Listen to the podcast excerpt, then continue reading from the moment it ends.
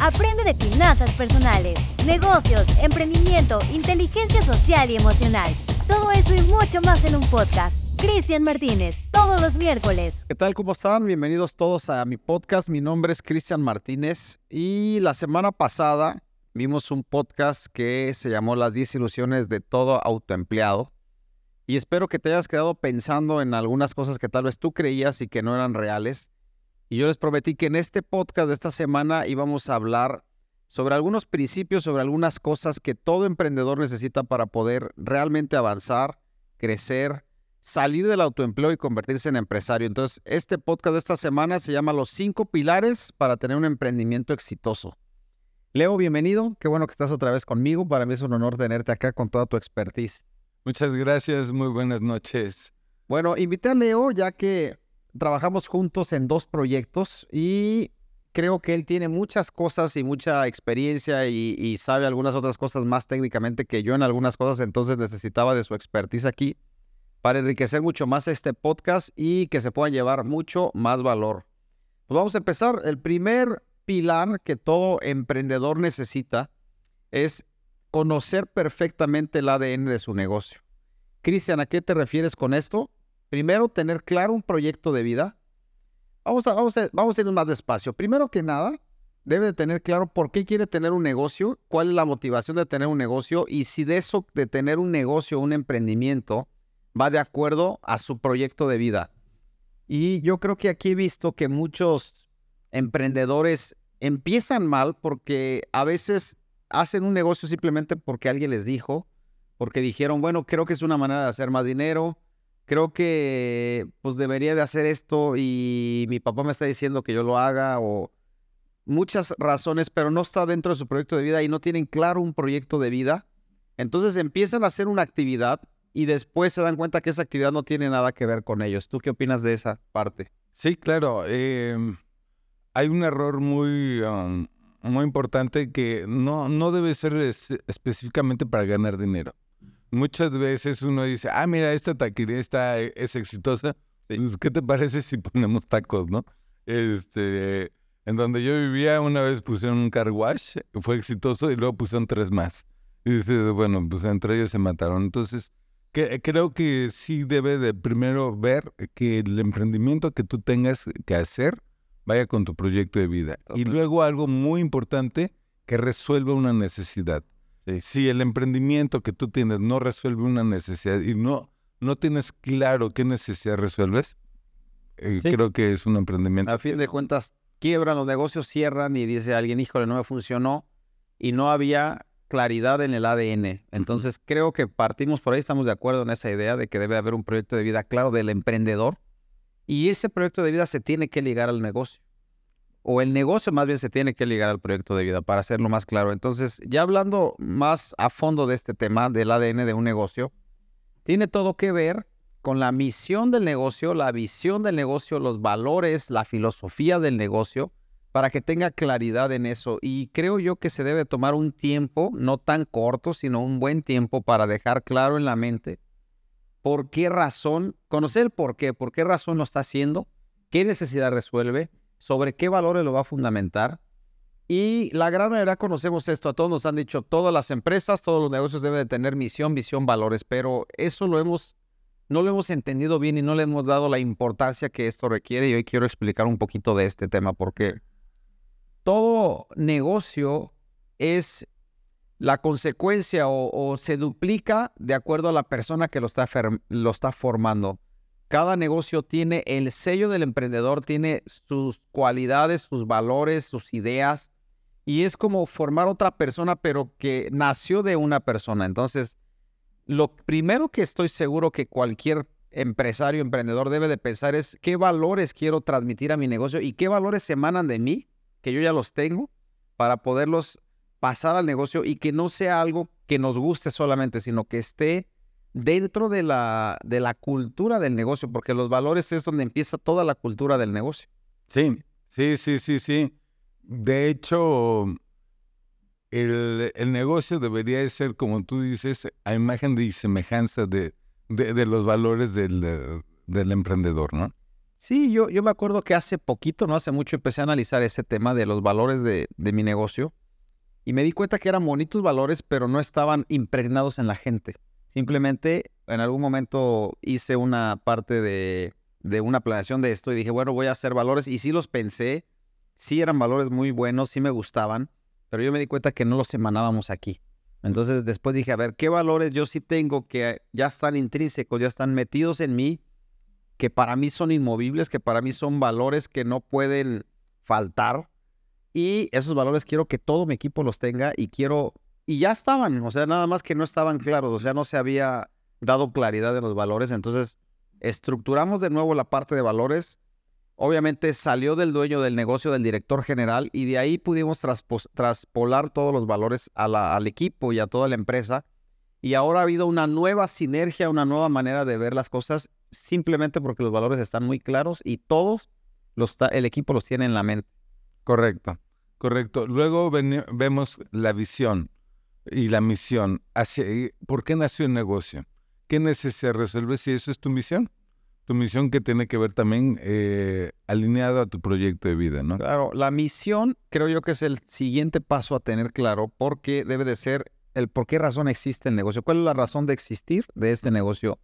¿Por qué existe? ¿Cuál es el por qué quieres tener el negocio que tienes? Y yo quiero que te pongas a pensar eso. ¿Por qué tengo el negocio que tengo y cuál es lo que lo sustenta para que eso se siga manteniendo en el tiempo? Si tú tienes clara tu misión, la razón de existir de tu negocio, estoy seguro que vas a poder avanzar y tu negocio va a perdurar en el tiempo porque la misión es clara y entonces vas a poder tener claridad también con todo tu equipo.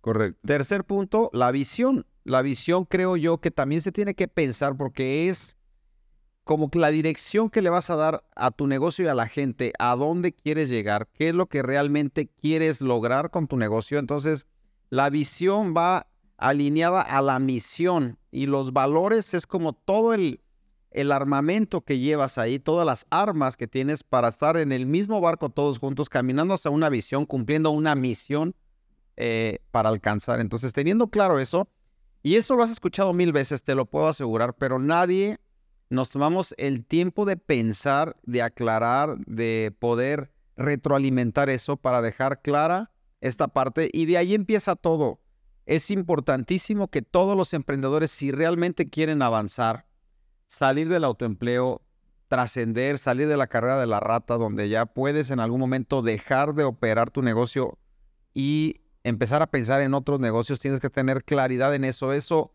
tómate un tiempo, no te apresures, siéntate en un lugar que te guste, ponte un café ahí y ponte a pensar lo que te estamos diciendo, qué valores tienes, qué valores quieres que tu negocio tenga, qué misión tienes, por qué razón existe y qué visión vas a darle a todo el, a todo el equipo y a toda la gente que sepa hacia dónde vas.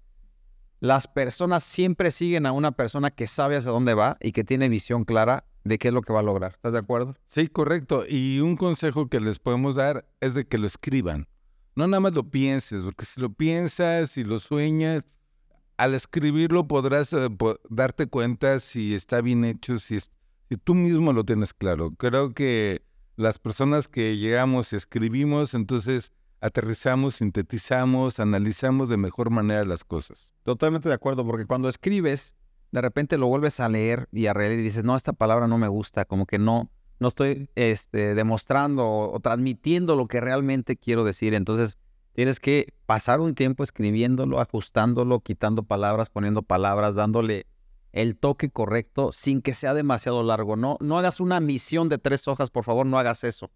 No hagas una visión de 15 puntos, no. Tiene que ser algo muy concreto que se te pueda quedar grabado y que todo tu equipo después diga, sí me acuerdo cuál es la misión, sí sé perfectamente cuál es la visión, hacia dónde vamos, pero aunque sea una frase corta, no sale en dos minutos y tienes que escribirla, borrar, volver a, releerla, eh, tal vez platicarlo con un experto. A mí me gustó mucho platicar contigo. Me dijiste, no me queda muy claro esto, ¿me puedes explicar? Y, fue una buena retroalimentación ahí. Sí, sí, sí, es, bueno ese consejo, ¿eh?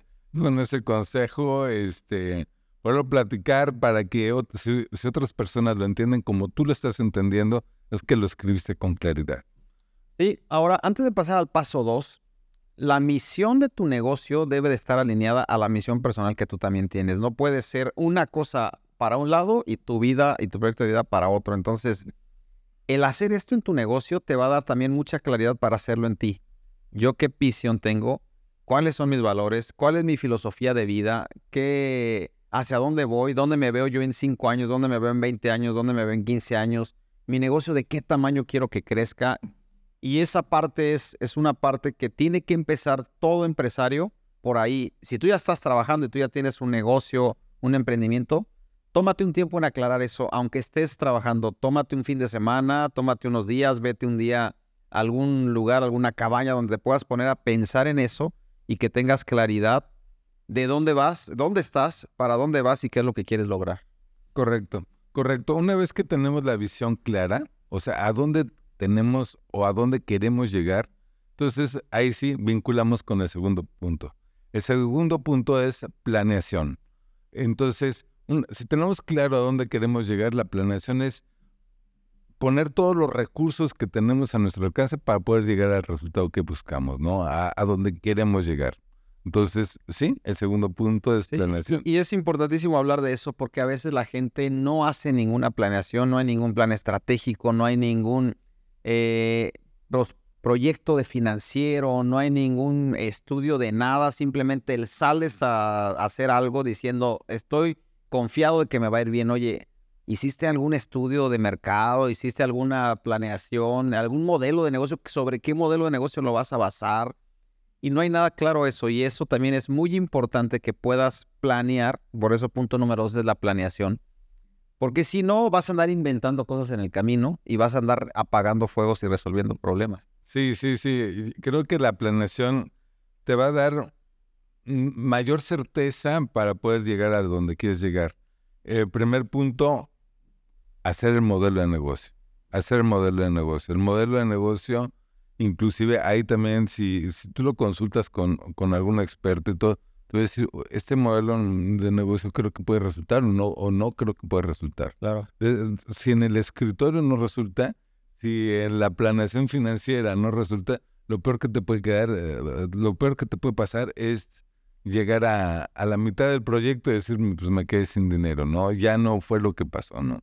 Sí, punto número dos de planeación es la parte de las finanzas. Tienes que saber perfectamente cuánta utilidad neta, bruta, qué porcentajes tienes, cuánto vas a tener en gasto operativo, cuánto te va a costar eh, tener ese producto terminado para ofrecerlo al cliente, cuánto porcentaje vas a tener para marketing. Y eso nunca está claro. La gente dice, yo lo en 10 y lo voy a dar en 20, listo. Y no, no se dan cuenta de que hay muchos gastos ocultos que no consideraron, que nunca previeron el IMSS, que nunca previeron eh, los pagos de impuestos, que nunca previeron el costo simplemente de operar. Y la gente dice, no, pues es que yo empecé y yo dije, si lo compro en 10 y lo doy en 20, debe de jalar, porque estoy ganando, ¿no? Y no hay ninguna planeación financiera en lo absoluto y simplemente la gente se avienta al vacío. El día de ayer y antier estaba con un amigo y platicando algunas cosas, yo me quedé pensando que una persona no puede pasar al emprendimiento si primero no tiene una línea de oxígeno financiera para poder sostener cuando menos unos 6, 7 meses de su estilo de vida por si no están funcionando las cosas financieramente. Pero los mexicanos somos muy aventados y decimos, me va a funcionar y yo voy a trabajar y nos aventamos al vacío. Sí, yo creo que es un completo error eh, comenzar en primer un negocio con un endeudamiento. muchos dicen, pido prestado para hacer un negocio. Eh, otro, eh, justo pensar que al día 2 o al primer mes ya vas a poder retirar este utilidad, ¿no? Entonces, cuando menos eh, estoy completamente de acuerdo contigo, cuando menos debes de pensar que al negocio le tienes que seguir invirtiendo dinero durante cuando menos seis meses.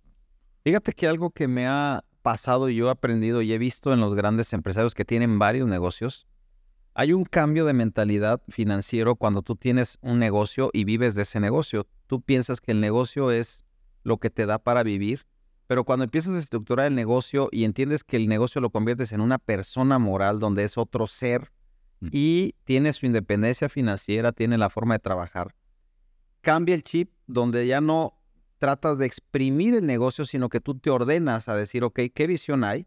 Y entonces esta empresa o este nuevo persona, nuevo ser, me va a dar un porcentaje, pero él está independiente. Y ese, ese simple brinco donde la gente puede decir, a ver, yo ya soy empresario, tengo empresa y sé que la empresa es la empresa. O sea, no es mi dinero, no es este que de ahí le voy a sacar para comprar el próximo auto nuevo de capricho que tengo, sino la empresa tiene que seguir viviendo, existiendo y obviamente me da una utilidad de dividendos, de rentabilidad, pero ya no lo está viendo el empresario como un, negocio para poder vivir. ¿Tú qué opinas de ese tema? Sí, inclusive los japoneses, lo, ese, ese otra entidad lo ven como un bebé. Así piensan que ellos lo que creen es de que una empresa que van haciendo es un bebé. Un bebé que, que tienes que alimentar, un bebé que tienes que proteger. Tú a, tu hijo de tres años no piensas que le vas a poder sacar, ¿no? Entonces, ellos lo ven a plazos de años para poder este, pensar que su empresa es madura, ¿no? Y, es madura para poder generar dinero. Entonces, sin irnos al extremo, sí tenemos que pensar que no, e, no, no de, tú y la empresa no, no se debe de fusionar en la parte financiera. Totalmente, pero cuesta trabajo. Yo soy un emprendedor que empecé de cero. La empresa era yo. Ahora estoy entendiendo mucho más y, tengo algunas otras empresas donde entiendo ese punto, pero me costó mucho trabajo el poder educarme financieramente, a expandir mi balde mental, entender cómo funcionan realmente las empresas y saber que ese dinero de ahí no era mío sino que ese dinero es de la empresa y es capital que ya se construyó y el capital jamás deja de ser capital, siempre debe de seguir creciendo. Entonces ese es un gran avance. Y tú, tú puedes verlo, si tú estás en un emprendimiento y vives 100% de ahí, tú quieres exprimir el negocio, tú dices, si ahorita me da 100, quiero que me dé 200 porque yo viviría mejor con 200. Un empresario de verdad que ya pasó el autoempleo y está en la parte empresarial, ya no piensa de esa manera, ya tiene su estilo de vida cubierto, ya pasó la parte de, de la de decir deseo más y todo, ya, ya vive de una manera tranquila, eh, prudente, eh, no tan eh, ostentosa, y entonces los negocios empiezan a crecer y, y, es otro, se convierte después en un monstruo porque entiendes solamente ese principio. Sí. Otro principio de la planeación es la parte de la marca y de la identidad de la empresa. ¿Cómo, qué quieres transmitir toda la gente con tu empresa? ¿Qué marca va a tener? Eh, qué colores va a tener, qué ideología va a tener, cómo va a comunicar la empresa, porque a veces nunca pensamos en eso. Y, si el primer nombre que se nos ocurre es el que ponemos. Yo, yo, yo tengo un ejemplo claro de eso. Yo empecé vendiendo autos y yo empecé vendiendo autos de uno por uno en un tianguis y, este, y ese fue mi primer emprendimiento así como donde empecé a avanzar financieramente. Pero después ya tenía cinco o seis autos y mi papá también me siguió el juego. Había otros cinco o seis autos, ya teníamos diez y tuvimos que buscar un lugar para ponerlos y buscamos un lugar. Pero en algún momento dije, no, este lugar debe tener un nombre. Este, ¿Y cómo le ponemos de nombre? Y yo dije, bueno, pues yo soy Cristian Martínez, mi papá es Luis Martínez, pues le vamos a poner lote de autos Martínez. Listo. El nombre se resolvió en un minuto.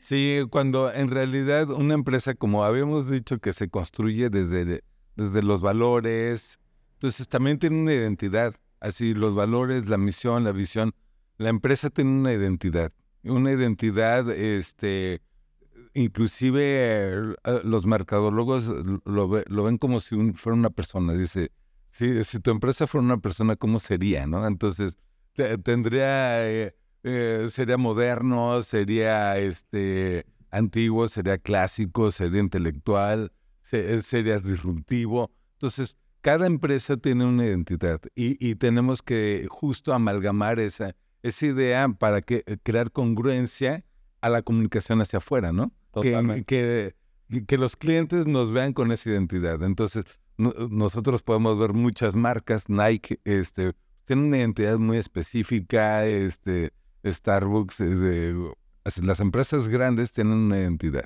También una vez un experto de marketing me dijo, si tu empresa fuera un animal o una mascota, ¿qué mascota le pondrías? Entonces, pensar eso te abre el panorama. A ver, mi empresa puede ser un león, no, un león, no, porque esto me gusta, esto no. Puede ser un águila, puede ser este, un perro, puede ser un lobo, puede ser un puma. ¿Qué animal identificas en tu empresa? Porque habla de la identidad totalmente y, muchas empresas hasta le ponen una mascota a, la parte de la empresa. Me, acordé ahorita que estuvimos juntos en una capacitación en México con, con Tito Galvez y con Jürgen Klarik y él decía que hizo la marca del doctor Simi y hizo el, concepto del doctor Simi, la botarga, él la, él la, creó, ¿no? Y yo me quedé pensando, ¿qué quería transmitir con, con Dr. Simi? Y, y este, y obviamente tiene una, algún sustento para poder haber hecho eso y, y hacerlo tan famoso. Pero hasta esa empresa, Dr. Simi, farmacias similares, tiene Dr. Simi y representa la identidad de la empresa. ¿Estás de acuerdo? Sí, Ronald McDonald's con McDonald's, ¿no? Sí, sí, este. Ese es un punto muy importante. Siguiente punto dentro de la planeación, pues viene toda la estructura legal, contable y fiscal, ¿no? Entonces, em, ese es todo un tabú en, en- en las empresas mexicanas de decir, bueno, todo el mundo le quiere correr al SAT, eh, todo el mundo cree que puede evadirlo, todo el mundo cree que, puede estar dentro de la informalidad. ¿Sabes ¿Tú por qué qué? Sí, yo creo que eso nos ha hecho pensar que somos, como dicen los colombianos, avispados, personas que, que tratamos de, de resolver las cosas como de manera inteligente, y pero al contrario, eso es un limitante gigante, porque la- los países del primer mundo, Europa, Estados Unidos, no puedes abrir un emprendimiento como se abre en México, en los países de América Latina, donde tú se te ocurre una idea, mañana pones una mesa y te pones a vender jugos en la calle. Eso no existe en otros países tienen que pasar por un proceso metodológico donde hay un orden, una estructura, la parte legal, la parte fiscal, y después de ahí pueden abrir las puertas de su negocio. En México no, en México pensamos que por ser muy inteligentes y, y, este, jugar Avispados. avispados, hacemos eso y la gran mayoría de los emprendedores abrimos el emprendimiento sin conocer nada de la parte legal Sí, ni la parte del SAT, ni la parte del Seguro Social, ni la parte de cómo estructurar una empresa con un notario público, de qué tipo de, de personas existen o, o sociedades existen, cómo lo vas a hacer, cuáles pagan menos impuestos, cuál te conviene más, desde de cuándo a cuándo, en cuanto a cantidad de dinero puedes estar aquí o acá. No sabemos nada de eso, estamos en ignorancia. Y, y lo que tú dices es muy cierto. Justo esto te limita a crecer. ¿Por Sí. qué? Porque no vas a poder tener clientes AAA. Así, un, cualquier cliente AAA te va a pedir que estés dentro de la legalidad. No vas a poder ni siquiera tener franquicias. No, no vas a, poder tener muchas cosas. ¿Por qué? Porque quieres estar pequeño. Inclusive casi, casi que nadie te ve. Que te, nadie te vea, ¿no? Entonces, es una gran limitante. Sí, y, y es algo donde todas las personas que quieren realmente pasar al siguiente nivel de autoempleo, a ser dueño de negocio, tienes que tener claro sí o sí. Ahora, no somos expertos en eso, ni tú ni yo somos contadores, ni tú ni yo somos abogados, pero cuando, tenemos- cuando menos tenemos un poco de noción que hemos aprendido para poder entender y ya los expertos que hagan su trabajo, ¿no? Sí, claro, claro. eh, eh, estos son pasos y son pilares que tú debes de considerar si quieres tener un emprendimiento exitoso. No quiere decir que tú te- lo conozcas todo, ¿no? Pero si no lo conoces, tienes que acercarte con, con- con el experto, pero pues para poderlo desarrollar co- correctamente, ¿no? Leo, vamos a tener que detener aquí un poquito porque me interesa mucho que la gente empiece a pensar, a entender un poquito lo que hemos visto y vamos a hacer este podcast en dos, ¿estás de acuerdo? Sí, completamente. Sobre todo por estos dos primeros puntos, que es mucha introspección. Escríbanlo, lo que habíamos dicho de la misión, los valores. Escríbanlo. Inclusive si quieren compartirlo en el, en el, en el grupo, en los comentarios, y nosotros nos daremos, a- ¿te parece que nos De demos la tarea de darles esa retro, no? De acuerdo. Entonces, que haya dos- preguntas. que haya preguntas, y, porque la idea es que a ustedes les funcione, no, no, no que sea una linda plática, ¿no? Entonces, que a ustedes les funcionen estos dos puntos, madúrenlos, cualquier duda, cualquier pregunta, escríbanosla y nosotros la respondemos. De acuerdo, totalmente. Entonces no se pierdan la semana que entra la continuación de este podcast porque estoy seguro que necesitas cerrar los cinco pilares para tener claro todo lo que tienes que hacer. Gracias por acompañarnos un capítulo más. No olvides compartir este podcast y búscanos en nuestras redes sociales como Cristian Martínez Finanzas.